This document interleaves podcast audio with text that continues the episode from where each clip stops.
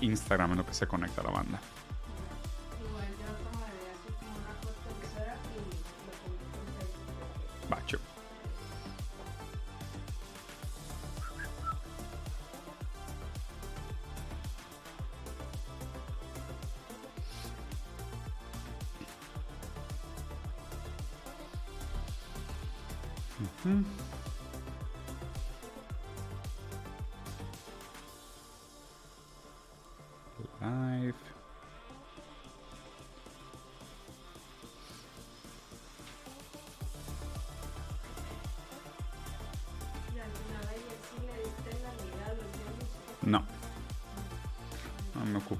Es que ahorita tenemos conflicto en casa y hay menos ayuda y tengo que hacer más cosas. Em, ok. Ok, ya tuiteamos Instagram. A la madre, ok. Ya se está conectando gente. ¿Cómo están? Buenas tardes, buenas tardes. Qué gusto verlos por acá. Suscripciones. Mi padre, Capitán Antvil, bienvenido. Hola, hola, hola. Escucha al rapero Amon. Siento que te va a gustar, ¿ok? Hola, Diego, ¿cómo estás? Te es más flaco, gracias. Es la depresión. Es la depresión por el fin de la historia y el hecho de que tengamos tantos conflictos bélicos armados al mismo tiempo en el mundo y de leer noticias todo el tiempo. Es más, lo voy a vender como un tipo de dieta sadomasoquista, donde te obligas a leer historia y a entender a Walter Benjamin para leer la historia desde a contrapelo, desde el punto de vista de los subalternos y los perdedores, y así la depresión te llevará a bajar de peso. Aunque aparte también no lo dudo que habrá gente que por la depresión acabará comiendo más. Entonces no creo que sea un método infalible tampoco. A mí me funcionó. Son coditos del Instagram, así es. ¿Qué opinas del tren Maya? No lo he usado todavía. Saludos desde Cali, Colombia. Ah, qué bonito Cali, Colombia, güey. Me extraño mucho Cali. Eres lo que eres para los demás. Puede ser. Bueno, soy seguidor tuyo hace tiempo. Sería bueno que analizaras el TED Talk de ley. No, gracias. Preferiría que me impusieran pequeñas eh, astillas de bambú abajo de las uñas, de todas las uñas, y después me hicieran tocar eh, la sinfonía de Sonata para Piano, tercer movimiento, con astillas de bambú abajo de las uñas, que ver la TED Talk de ley. Pero igual te agradezco mucho, amigo. Te agradezco mucho. Muy considerado de tu parte pensar en mí para ver ese tipo de contenido tan excrementicio. Pero bueno. Creo que ha llegado suficiente gente. Es hora de empezar. Buenos días, Capital Humano. ¿Cómo están, mi querido, hermoso, sensual sujetos del capital? Capital humano. Menos que humanos, porque bajo el capital nadie puede ser humano plenamente, sino solo humano bajo aquello que el capital exige sobre nosotros. Vamos a ver qué está pasando con el mundo, porque sí, hay varias cosas sucediendo. Vamos a cerrar por acá la música. Vamos a. La última voz, la última, una última miradita a la foto de Marx full utopic, high luxury communism from the future. Así nos queremos ver todos eventualmente. Vénganse, únanse al tren del mame postcapitalista, no anti, sino postcapitalista, donde aspiramos a ser así, como Marx, con un vaso de fiesta, con un guante de tanos de joyas este, coproducidas y que son propiedad de todos y se, usan. De hecho, el guante se turna, el fin de semana lo usa otra gente. Y esta cadena gigantesca hecha con todo el oro reapropiado del Museo de Inglaterra que fue robado de tierras impropias, güey. Como ven, así, así deberíamos de estar. Pero bueno, vamos a empezar. Bueno, un par de noticias grandes esta semana. Digo, primero y una de las más importantes es que Sudáfrica ha llevado frente a Corte Internacional eh, a Israel por el genocidio que se está llevando a cabo en Palestina. Obviamente sigue siendo un tema profundamente doloroso. Eh, vale la pena que sigamos hablando de ello. Pero además me parece importante, y aquí lo pone muy bien esta política irlandesa, un poco sobre cómo se está perdiendo esta guerra? ¿Cómo, ¿Cómo, Israel está perdiendo esta guerra de manera multifactorial? La está perdiendo militarmente, la está perdiendo estratégicamente, la está perdiendo geopolíticamente y la está perdiendo mediáticamente, que hoy en día también es un factor sumamente importante. Y no solo eso, sino que se está llevando a Estados Unidos de encuentro bueno, más que Estados Unidos específicamente, diría, la administración de Biden se la está llevando de, de, encuentro y está debilitando mucho las posibilidades de los demócratas de tener cualquier tipo de eh, reelección después de este término de Biden. Porque algo súper importante que tenemos que considerar es que normalmente los demócratas se postulan como en un tipo de superioridad moral contra los republicanos. ¿no? Y digo, la verdad, los dos para mí son sucios liberales que merecen muy poco respeto, pero históricamente los liberales, por lo menos los demócratas, se han puesto como en este lugar de superioridad moral diciendo que abogan por la justicia social y por, ¿sabes? De, no sé, la igualdad y valores metafísicos abstractos que no tienen mucho que ver con filosofías materialistas, que son las que defendemos aquí en este canal, pero normalmente se ponen como superiores morales. Bueno, pues ahora que regrese Trump, por más que le puedan decir de que, oye, güey, pues eres un violento y la frontera y los migrantes y los comentarios racistas que hace, y los republicanos van a decir, güey, güey, espérate, espérate, espérate. Ustedes fondearon con nuestro dinero público el asesinato de 30 mil niños en Palestina ya no tienes superioridad moral. Quítate, bájate ese caballito de superioridad moral porque se acabó. Ya no tienes esa carta que jugar. Y aquí lo resalta muy bien esta política irlandesa. Vamos a escuchar su discurso. Está en inglés, entonces algunas partes se las voy a traducir después, pero vamos a ver el video primero.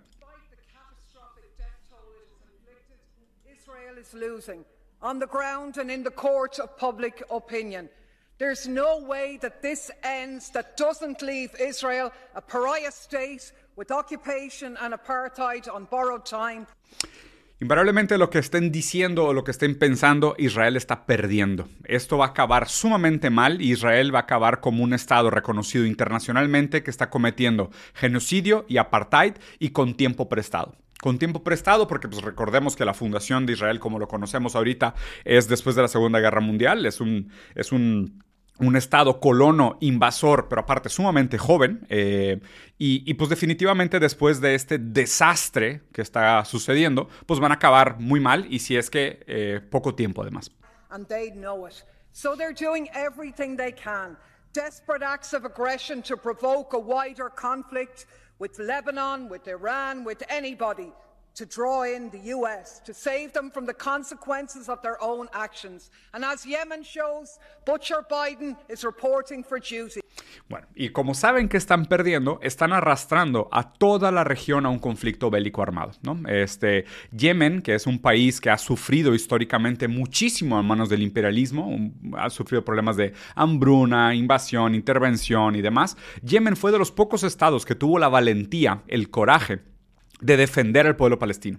Su defensa lo que podían hacer era proteger su pasaje del Mar Rojo e impedir el pasaje de barcos que iban a traer recursos a Israel o que estaban apoyando el genocidio que se estaba llevando a cabo de Israel contra el pueblo de Palestina. Y por hacer esto, obviamente, el gobierno eh, brutal y sanguinario de Biden, obviamente va y bombardea Yemen, ¿no? Un pueblo que por sí, como les comenté, ya ha sufrido muchísimo, pero además también son arrastrados a una guerra que no les conviene, por lo mismo de que Israel ha reiterado y ha comentado muchísimas veces de diferentes formas que no hay nada que los pare que ellos están buscando, y, esto hay miles de tweets que lo validan, no es una opinión mía, miles de oficiales de alto rango, incluyendo a Netanyahu, lo han dicho, que lo que buscan realmente es una aniquilación completa del pueblo palestino, que no, que no van a tolerar que nadie quede vivo. ¿no? Entonces, para no, para no ser frenados en su esfuerzo genocida, pues han acabado arrastrando a toda la región a un, a un conflicto bélico, que si de por sí ya no necesitábamos otro, después de todos los que ya tenemos activos y los peligros de por sí y los dolores que hemos sufrido después de COVID, después del colapso financiero del,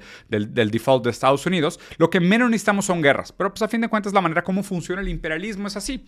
Y por cierto, les pido de compas, ¿me recuerdan alguna vez que dos estados socialistas hayan estado en guerra? ¿Alguien me recuerda? ¿Alguien brillante el chat me puede decir, ah, claro, recuerdo como si fuera ayer la intervención militar de Corea del Norte contra Cuba? Mm, no va, no pasó. Ah, no, claro, me acuerdo de la invasión de China contra Vietnam. Mmm, complicadito, ¿no? Eran dos estados socialistas. Piensen bien cuándo dos estados socialistas han estado en guerra directamente, ¿no? Bastante, bastante complicado. Lo que sí pasa mucho es que los estados libres, de libre comercio, liberales y que respetan los derechos humanos, eso sí, esos estados sí, todo el tiempo se están pisando los talones, eso sí, todo el tiempo se están metiendo el pie y todo el tiempo se están interviniendo. Pero bueno. With Europe's proud genocide by his side, they are the ones who have enabled the continuation of Israeli terror. Without them, it would already be over. Y claro, recordemos que si no fuera por la intervención y el apoyo que recibe el, genocida invasor colono Estado de Israel por parte de Europa, Estados Unidos y otros estados, esta guerra ya habría acabado, ¿no? Porque, pues digo, no tiene suficiente capacidad productiva ni bélica Israel para llevar durante tanto tiempo esta ofensiva. Porque, acuérdense, esto no empezó el 7 de octubre, esto lleva décadas décadas, amigo. Y es más, yo les diría a cada persona que esté indignada y va a decir, ah, pero es que no condenas a jamás, no condenas a jamás, les diría, cada vez que digan esto, les deberías de decir, ¿por qué no lees sobre las condiciones de los palestinos antes del 6 de octubre? Y me dices si te parece justo y te parece digno y te parece decente el estilo de vida que tenían los palestinos antes del 6 de octubre. Y después platicamos sobre Hamas si quieres. Pero bueno, el caso es de que si no tuvieran todo este apoyo por parte de esta comunidad occidental, lo que sea que signifique esa basura de palabra, eh, apoyándolos, pues esto ya hubiera terminado o por lo menos ya hubieran frenado. The ancestors of the Ireland that you claim to be from disown you. Keep our country out of your mouth. And as for von der Leyen and genocidal Germany with your words and deeds supporting Israel in the ICJ, not in our name. Muy bien. Aquí la irlandesa entonces dice, tú Biden, tú que te identificas con tus ancestros irlandeses, vete a pi, aquí porque la verdad es que sí, seguramente le quería decir cosas mucho peores. Conozco muchos irlandeses, no necesariamente hablan inglés, pero hablan con muchísimas maldiciones. Y lo cual se lo merece totalmente Biden. Pero bueno, el caso es que en esta corte internacional en donde Sudáfrica está eh, acusando a Israel de genocidio con justo motivo, eh, para que vean que pues, Israel no está solo en esto, eh, vino Alemania a defender Israel, diciendo que rechazamos firmemente la acusación de genocidio formulada contra Israel. No tiene fundamento alguno. Dice Alemania, y supongo que este claim lo hace Alemania por derechos de autor. O sea, quiero pensar que Alemania está ofendido por, por derechos de autor, ya que ellos son los expertos en temas de genocidio, y vinieron a decir de que no, no, no, aquí no se está llevando a cabo un genocidio. Y, a ver, yo sé de estos temas. si, si alguien sabe de estos temas, soy yo. Entonces digo aquí, de regreso al basurero de la historia, Alemania nuevamente se pone al lado del mal, nuevamente al lado equivocado de la historia para defender otro genocidio, para estar al lado de otro genocidio. Muy mal Alemania, lo siento mucho que estén así. Y para terminar, vean, vean nada más qué bonito lo que está sucediendo en este momento histórico, ¿no? Como dice Lenin, a veces hay, hay siglos donde parece que no pasa nada y luego hay semanas donde parece que pasan siglos. Los que están a favor de la demanda y diciendo que sí, realmente Israel está cometiendo genocidio, está Sudáfrica, que sufrió apartheid, eh, Namibia, que sufrió genocidio y apartheid, y por cierto genocidio lo sufrió de Alemania, y Bangladesh, que sufrió dos genocidios, uno de ellos a nombre del Imperio Inglés, que fue terrible, una hambruna que se mueren de miedo con las fotos. Y los que están a favor de Israel, defendiendo Israel, está Israel, que actualmente está cometiendo apartheid, y esto fue determinado por un experto de la ONU, no se lo está diciendo Diego, su marxista camarada, y además está cometiendo actualmente un genocidio, y Alemania, que ha cometido varios genocidas y es así como el experto en genocidios, ¿no? Entonces digo, la verdad es que esto está bastante fácil de definir, lo siento mucho si esto todavía a alguien le parezca un conflicto complicado, no lo es. Israel está haciendo limpieza étnica, está cometiendo apartheid y genocidio contra el pueblo de Palestina. Está rompiendo prácticamente todas las reglas de engagement internacionales que existen en conflictos bélicos armados, establecidos por ellos mismos y sus compas. Entonces, esto es más para que vean también cómo funcionan las cosas. Las reglas son para nosotros los jodidos, para nosotros los pobres, para los que no tienen poder. Los que tienen poder hacen las reglas, pero no se rigen bajo ellas. Las, las reglas rigen a aquellos que no tienen el poder para hacer sus propias reglas. Entonces, bueno, aquí dejamos este caso porque me tiene bastante molesto. Y vamos a pasar a una noticia simpatiquísima. Y la verdad es que ustedes saben cómo me encantan la gente que da pláticas de motivación. Y aquí vemos a esta mamá eh, dando unos súper consejos sobre cómo relacionarte con tus hijos y un poco pues esto es lo que dice sobre nuestra relación con la familia y nuestro vínculo afectivo con los otros eh, durante un periodo de capitalismo tardío, hiperindividualista y hipercompetitivo. Vamos a ver esto. Empieza diciendo, yo solo le doy a mis niños 20 minutos. I have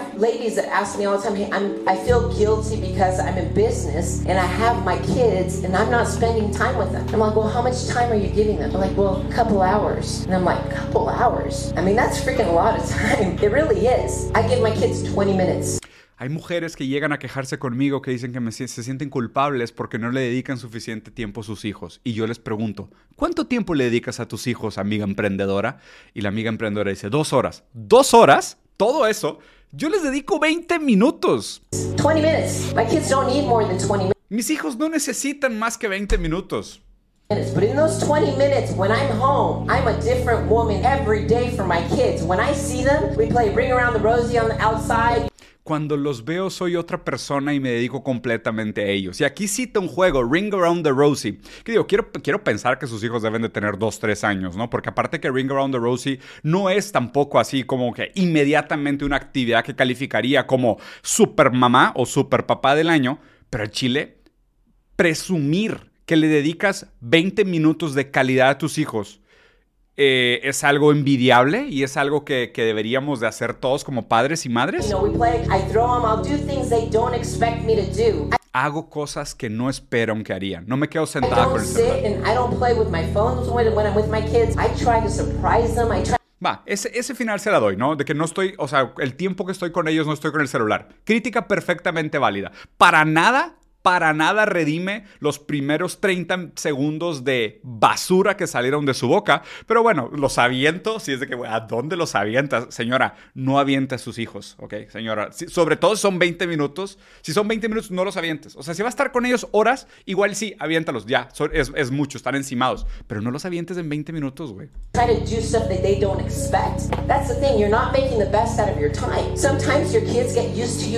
Bueno, esta idea de la gestión absoluta de tu tiempo es una enfermedad del capitalismo tardío, donde realmente la lógica aquí detrás es para ser un sujeto competitivo y siendo un sujeto competitivo, donde lo único que importa es la capacidad que tengas tú de producir en el mundo hipercapitalista, hiperconsumista, hiperproductivo, la, la competitividad es aquello que te determina y determina tu valor como persona. Entonces, para ser hipercompetitivo, tienes que instrumentalizar absolutamente todos los minutos de tu tiempo para buscar esa máxima eficiencia y ser el sujeto más competitivo que pueda ser. Pero bueno, hay que recordar también ideas antiguas de la filosofía política, que es que realmente la política y el Estado se dan eh, en el ocio, en el tiempo libre. Y recuerden, mi compañero español, que el ocio es un valor revolucionario. Entonces, no, tal vez no deberías de pensar en tus hijos como otra junta en tu agenda, señora.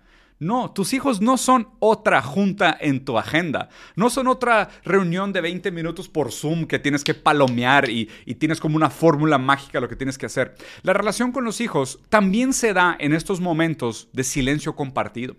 También se da en esos momentos de no hacer nada, en los momentos de crear algo que hacer con el tiempo perdido para resignificarlo y no llegar con ellos y decir, a ver, tenemos nuestros 20 minutos del día, a ver, saquen los juguetes, vamos a jugar intensamente 20 minutos. No, lo siento, sonó mi despertador. Ya estás llorando, ni importa, son 19 minutos, me tengo que ir porque si no voy a perder eficiencia y comprometo mi valor como emprendedora y así ya no estoy empoderada, ¿no? Digo, claramente esto también podría instrumentalizarse en contra de la de la, de la, ideología eh, progresista, de que simplemente por, por, introducir a la mujer al mercado laboral es un tipo de valor emancipatorio revolucionario por sí mismo. Pero claramente no, porque si los sujetos entran a esta lógica de la productividad y la lógica del capital, se deshacen de aquellos valores que pudieran ser tradicionales o incluso catalogados como reaccionarios sobre empatía humana, pues entonces lo que están sacrificando en nombre de la productividad, pues es el vínculo afectivo. Es la propia sociedad, es aquello que sostiene nuestro ritual humano vivo y los rituales eh, repitiéndose y, perpetuándose a través de la transferencia de una generación a otra. O cómo le va a hacer esta señora para enseñarle a cocinar a sus,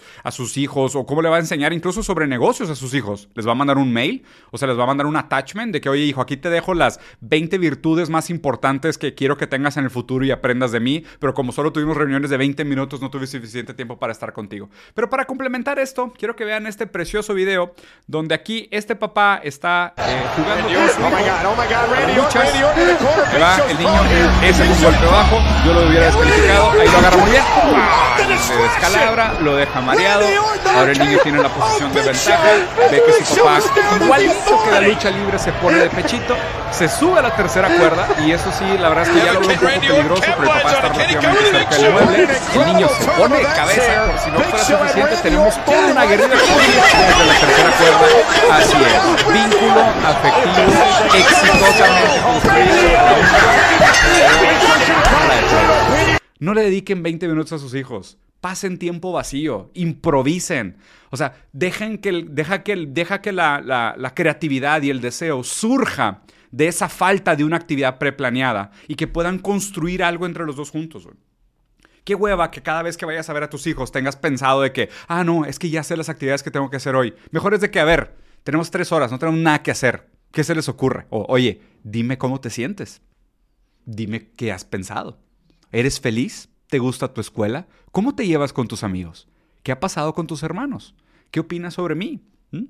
El silencio muchas veces pide, demanda que surjan los deseos de los otros. Si nosotros llegamos a una relación afectiva para cumplir, y esto creo que es una crítica válida tanto a esta nefasta mujer víctima total del capitalismo tardío, pero también es válida para muchas relaciones y vínculos afectivos amorosos inclusive, es de que si tú llegas con esta idea de tengo que cumplir, pues realmente nunca surge genuinamente la intención y el deseo de escuchar y estar ahí con el otro. Yo la verdad lo que sí les digo que me parece un movimiento revolucionario es volver a reivindicar la importancia de cuidar a los otros de ser un buen padre, de ser una buena madre, de ser un buen hermano, de ser un buen abuelo, de ser un buen hijo, pero la importancia de cuidar a los otros. Se los he repetido mil veces y no perderé la oportunidad de repetírselo. Aquellos que se dejan cuidar dotan de sentido a sus cuidadores, así que cuidar no es algo así como una responsabilidad, es un privilegio. Cuidar a los demás es un privilegio y es una manera de dotarnos a nosotros mismos como humanos, como sentidos y no llegar con vergüenza al futuro.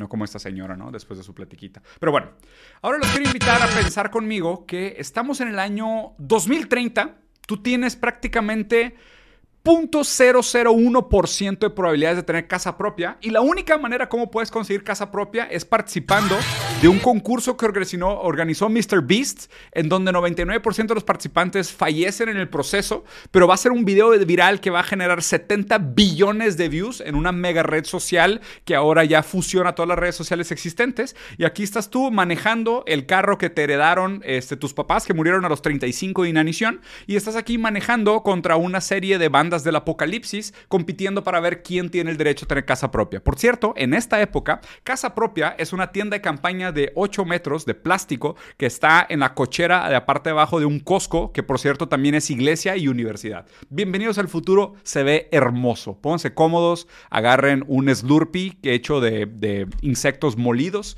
que es la única proteína accesible que todavía existe en este momento. Pero bueno, para dejar un poquito detrás la ficción, lo que sí les quiero compartir es que las, las cinco personas más ricas del mundo más que doblaron sus fortunas a 688 billones de euros. Aquí están, están, hablando de la moneda inglesa, pero me caga tanto que no la nombraré. En tres años. Mientras que el dinero del 60% más pobre del mundo ha caído. Proporcional a lo que han crecido estas personas. ¿no? Inserten aquí fotos de guillotinas con música romántica, así, and I, y Diego fantaseando con guillotinas cayendo, así, ay, güey, es que te lo juro, a veces, a veces despierto en la noche y, y, estaba soñando con guillotinas y despierto como alterado, o sea, respirando rápido y con el corazón así, tuc, tuc, tuc, y güey, veo fotos de guillotinas a veces y me siento, o sea, me siento sucio, güey. O sea, me siento pecaminoso, ¿saben? O sea, sí saben cómo, ¿no? Supongo que, supongo que no soy el único que, que ve una guillotina así recién afiladita y dices, uff, uff, qué rico, güey. Qué rico. No, no, sí les pasa, ¿verdad? No, no, soy el único. No soy el único que tiene sueños mojados con, con guillotinas, ¿verdad? No, no, no quiero, no quiero ser raro, no quiero parecer raro, ¿no? Pero es que imagínense una guillotina, güey, recién afilada. 7.30 de la mañana, todavía hace tantillo frío. Alguien tiene que sobarle así tantilla agua a la, la lámina de la guillotina para que, no se, para que no se pegue. Y van afilando así a toda esta gente. No, hombre, güey, pinche día increíble. Luego de ahí vamos todos por un café jajaja, jijiji, y ya, seguimos con nuestro día. Si alguien quiere pintar, pinta. Si alguien quiere ser bombero, es bombero. Si alguien quiere este, pasar tiempo con sus hijos. Y nada, el día empieza increíble con unas hermosas guillotinas. Pero no solo es esto. Vean esto. En Estados Unidos, específicamente en Nueva York, hay más espacio de oficinas que en cualquier otro lugar del mundo pero 95 millones de pies cuadrados, lo cual no sé ni qué signifique, porque alguien me diría algo en pies cuadrados, güey. Como que, ¿sabes que todos los pies son diferentes tamaños, verdad? ¿Sabes que si pones mi pie, que por eso estoy bien patón, mido como 12 y medio americano, lo cual es como 42 europeo, ni siquiera sé cuánto es el mexicano, para serles sincero, pero yo que estoy muy patón, al lado de mi ley, por ejemplo, que tiene la patita de un gnomo de jardín, este, no, no cabe como medida pies, pero ok, whatever, 95 millones de pies cuadrados. Aparte, whatever. No, esto, esto va a ser motivo de burla en el futuro. Cuando hayamos superado el imperio anglo, vamos a ver hacia atrás y van a decir, güey, ¿te acuerdas que medían las cosas en pies? Y van a decir, no mames, qué cringe, cabrón. Qué pinche cringe. Al chile, qué cringe que medían las cosas en pies. Qué bueno que superamos esa etapa de la historia y al fin algo de sensatez, güey. Ok, pero whatever, ok. El caso es que Nueva York, esta ciudad que es la que tiene más espacio de oficina en todo el mundo y tiene 95 millones de pies cuadrados de oficinas desocupadas, equivale a 30 edificios Empire State completamente desocupados. Esta es una foto del skyline de Nueva York, lo cual es bastante impresionante todavía. Eh, pero imagínense que hay 95 millones de pies cuadrados desocupados en esta isla. Uno de los lugares más caros del mundo para vivir por metro cuadrado. Entonces, así que tú digas el mercado se regula solo, no, ¿verdad? Creo que tenemos un problema muy grande de acumulación de recursos en malas manos, en donde lo que están haciendo realmente es usar este acúmulo ilegítimo histórico para hacerse de más dinero creando una inflación completamente artificial en la relación que tenemos nosotros, los trabajadores, con la necesidad de subsistencia. Y para eso, de nuevo, invocaré mi palabra sensual de la semana. Guillotinas. Guillotinas. Bueno, pasando a mi ley, este, esta semana hubo una serie de, intervenciones interesantes y además un momento muy interesante para, Argentina. Este, tuvieron una inflación récord. Eh, Milei se subió muy enojado a un avión yendo al foro de Davos, diciendo que el foro de Davos estaba tomado por socialistas, lo cual me hubieran informado, ¿no? Porque digo, supuestamente yo soy, me han acusado de estar en el foro de San Paulo, me han acusado de estar en muchos lugares, ¿no? Los cuales me encantaría participar, por cierto, si me quieren invitar, puesto a dar una conferencia en el foro de San Paulo. No me ha llegado mi invitación, no me ha llegado tampoco mi cheque de, de quién han dicho, Soros, no sé quién diga la gente que me patrocina, whatever, todavía no me llegan, supongo que están perdidos en el correo, el correo funciona pésimo porque está privatizado seguramente, pero el caso es que no me ha llegado mi cheque y el caso es que mi ley dijo que fue a Davos porque estaba preocupado, porque Davos está eh, lleno de líderes socialistas y vean aquí su discurso, que creo que merece un minuto de atención. Vamos a ver qué tiene para decir el único, inconfundible, presidente anarcocapitalista de Argentina. Y no se quiten ese título, ¿eh? Porque ya vi mucha gente arrepentida diciendo, no, no es verdadero anarcocapitalista. Ne, ne, ne, ne, ne, ne, ne, ne, ne, Ustedes, durante los últimos años, no dejaron de joder que este güey era anti-establishment y anti-casta y representaba los valores anarcocapitalistas. Ahora se lo tragan. Que por cierto, voy a hacer un comentario mañosón. ¿Cómo puede ser anarcocapitalista y no hablar inglés? Fishy, ¿eh? Les explico por qué. La mayoría de la literatura, que yo leí, por cierto, de muchos de estos autores, los verdaderos anarcocapitalistas, Mises, Rothbard, Hayek, ¿ok? No está en español. ¿En, qué idioma lo leyó ley? Porque queda clarísimo en sus entrevistas que no habla inglés. Entonces, híjole, güey, ¿será que no lee?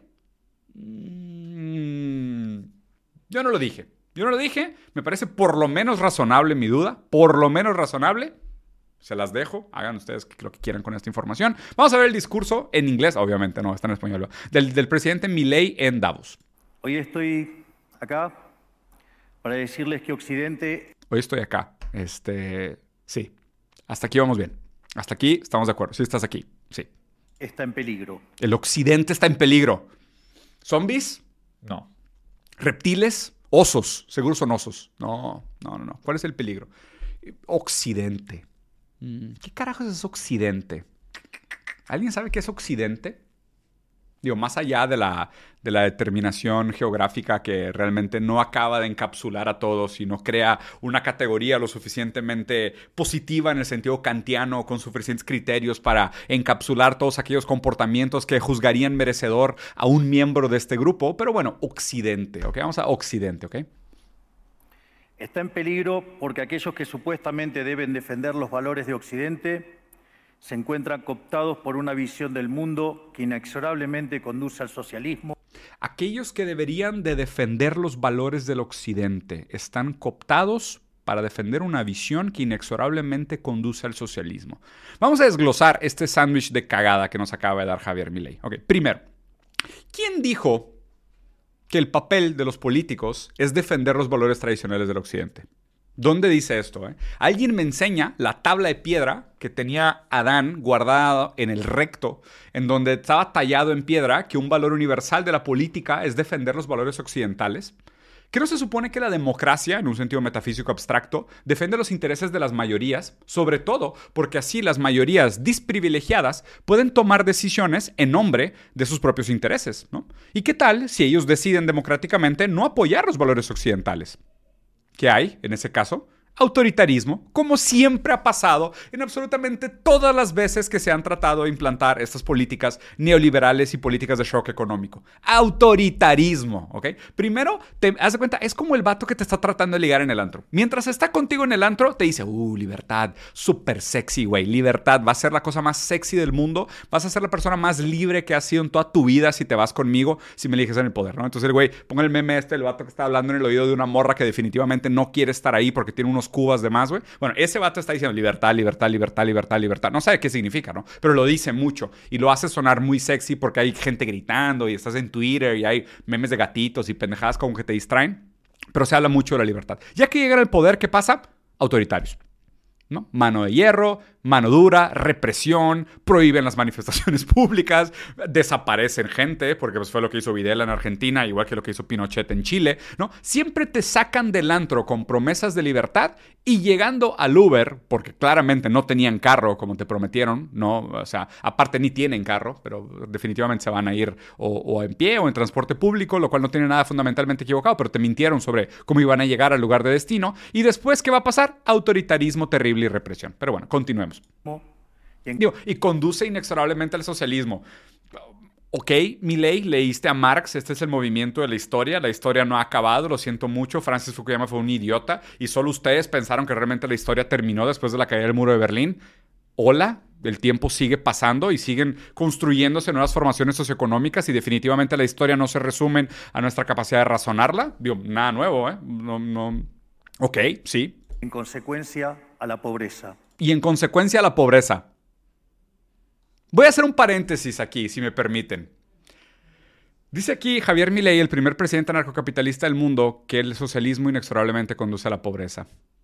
Les paso aquí los índices de inflación de diciembre de Venezuela y Argentina.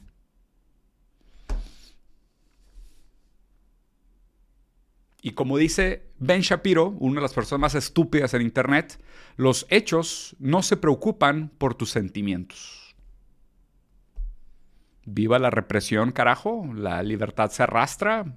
Ya no sé qué bromas hacer porque pues aquí con los, con los hechos hay muy poco que decir. Venezuela en diciembre tuvo una inflación de 2.4%, Argentina 25%. De un lado, un socialista em, empobrecedor, ¿no? Nicolás Maduro, que está haciendo un gran trabajo últimamente, por cierto, y Argentina con un libertario experto en crecimiento económico con o sin dinero, que no habla inglés porque pues no pudo leer a los libros de los anarcocapitalistas, además tiene una foto muy famosa con un libro de economía para principiantes en su mesa y, se ha atorado con bastantes discursos. Digo, bueno, los hechos hablan por sí solos. Pero bueno, continuemos viendo el discurso de Milei. Lamentablemente, en las últimas décadas, motivados por algunos deseos bien pensantes de querer ayudar al prójimo y otros por el deseo de pertenecer a una casta privilegiada, los principales líderes del mundo occidental han abandonado el modelo de la libertad por distintas versiones de lo que llamamos colectivismo. Ah este argumento asqueroso, asqueroso. Dice que realmente el problema entonces de la decadencia del Occidente es el colectivismo. Nosotros estamos acá para decirles que los experimentos colectivistas nunca son la solución a los problemas que aquejan a los ciudadanos del mundo, sino que por el contrario son su causa. Mm, los problemas del mundo son el colectivismo. Ok, perfecto. Vamos, vamos a desglosar este otro argumento sumamente estúpido. Digo, primero que nada, eh, alguien, alguien me, enseña, digo, una tabla la tenía Adán en el recto, eh, esta otra tabla con este mandamiento universal de la división universal indiscutible y natural para nomenclaturar a las formaciones sociales históricas como colectivistas e individualistas estaba escrito en eh, en la espalda baja de Aristóteles, porque se tatuó arriba de una mariposa, se tatuó una ley universal que decía, la historia la humanidad se divide en formaciones sociales individualistas contra colectivistas, ¿ok? Formaciones políticas individualistas contra colectivistas. Esta, esta categoría que aquí la pinta como, oh, es, este es el problema. El problema es el individualismo contra el colectivismo. Cuando, digo, la verdad es que si nos acercamos a cualquier intención de ciencia, tanto ciencias exactas como ciencias sociales, realmente sabemos que ambas se complementan, interactúan y han coexistido en la historia de la humanidad prácticamente si no es que dominantemente en todas las formaciones socioeconómicas que han existido.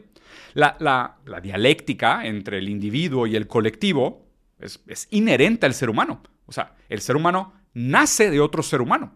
El ser humano, y estas son las Robinsonadas que les encantan a los liberales. Les encantan a los liberales las historias de Robinson Crusoe, del hombre que se hace a sí mismo. Bueno, pues ley, por más que lo niegue, tiene familia. De hecho, se coge a su hermana, dicen. Y viene de su mamá y de su papá. O sea, ley tampoco es un individuo soberano. ley usa palabras que leyó de otros güeyes, que escribieron en un idioma que él no sabe leer.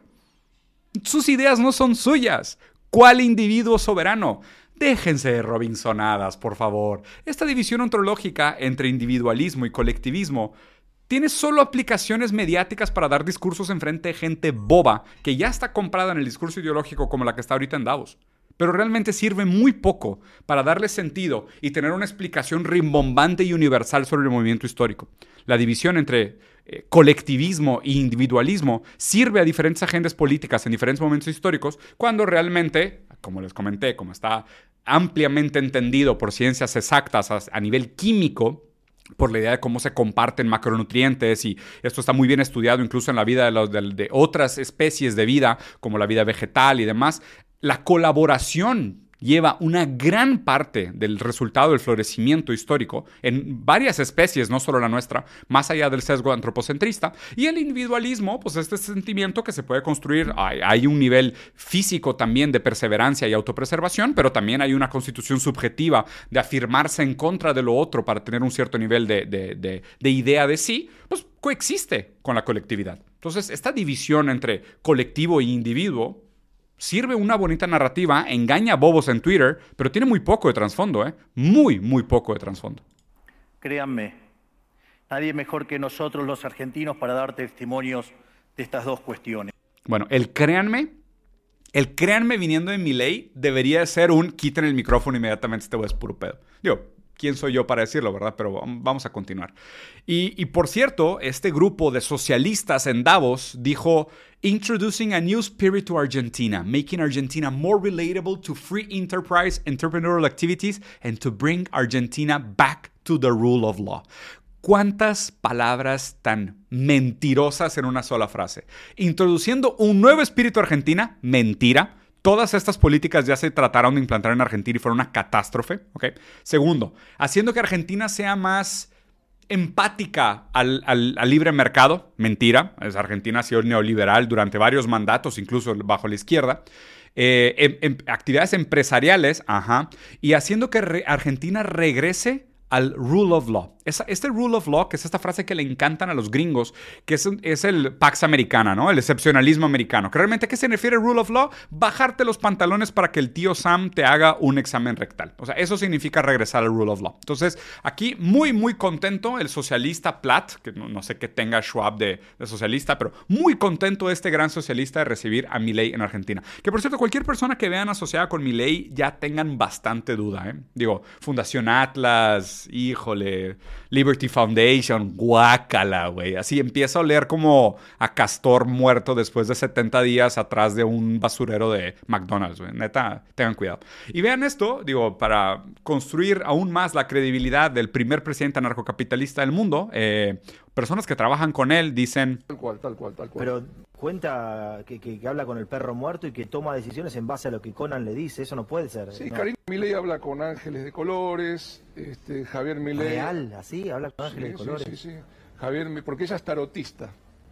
Entonces a vos te pone un número tal cual, tal cual, tal habla con su perro muerto clonado, habla con ángeles de colores y revisa el tarot, ¿no? Y aquí este entrevistador hace esta, debería ser la, pose oficial para calificar a, los pensadores del anarcocapitalismo. Y, y, a ver, y aunque parezca broma, les voy a decir que existe un vínculo muy cercano entre una persona que cree en el tarot, habla con su perro muerto y con ángeles, y creer en el liberalismo. ¿Ok? Que es pensamiento profundamente ideológico e idealista. Tienes que tener tus ideales sobre el mundo colgados en una mitología inexistente y creer tan firmemente en, esos, en ese aspecto inexistente de la realidad para fundamentar tu vida entera en ello. Entonces, no, no es coincidencia que el, el idealismo del liberalismo va de la mano con una persona que cree en el tarot, que habla con el fantasma de sus perros y habla con ángeles de colores. Es perfectamente congruente. ¿Por qué? Porque los mismos valores de el hombre individual que se hace a sí mismo, bullshit, es igual de mentira que clonar a tu perro y pensar que es el mismo puto espíritu. Whatever espíritu means, en esa, en esa frase. Entonces, o sea, la gente que dice, no, los axiomas del comportamiento humano determinan el comportamiento de la humanidad. Mentira, es tan falso como el tarot, güey. Es tan falso como el tarot. A esto me refería con que la economía es como la, la astrología para pubertarios. O sea, este es el problema. Claro que es el mismo tipo de estructura mental. Es creer en algo que no existe y tratar de explicar la realidad entera a base de estas babosadas ideológicas que decidiste creer. Es como no crecer, güey. Es como negarte a ver la realidad. O sea, ves la realidad material en el, en el mundo, afuera, te da un besito en la frente y te niegas a verla, ¿no? Y sigues pensando de que no, no, no. Es mi perro Conan dijo, güey, que, que así se controlaba la inflación. Y realmente, pues no leí ninguno de estos anarcocapitalistas porque están en inglés, pero vi un meme o vi un video resumen de un güey pagado por Fundación Atlas en una escuela que me llevaron en un viaje a, la isla de Jeffrey Epstein y pues de ahí saqué mis ideas sobre el comportamiento del mundo. Entonces, estará inflación para todos y vamos a sacar pan del basurero.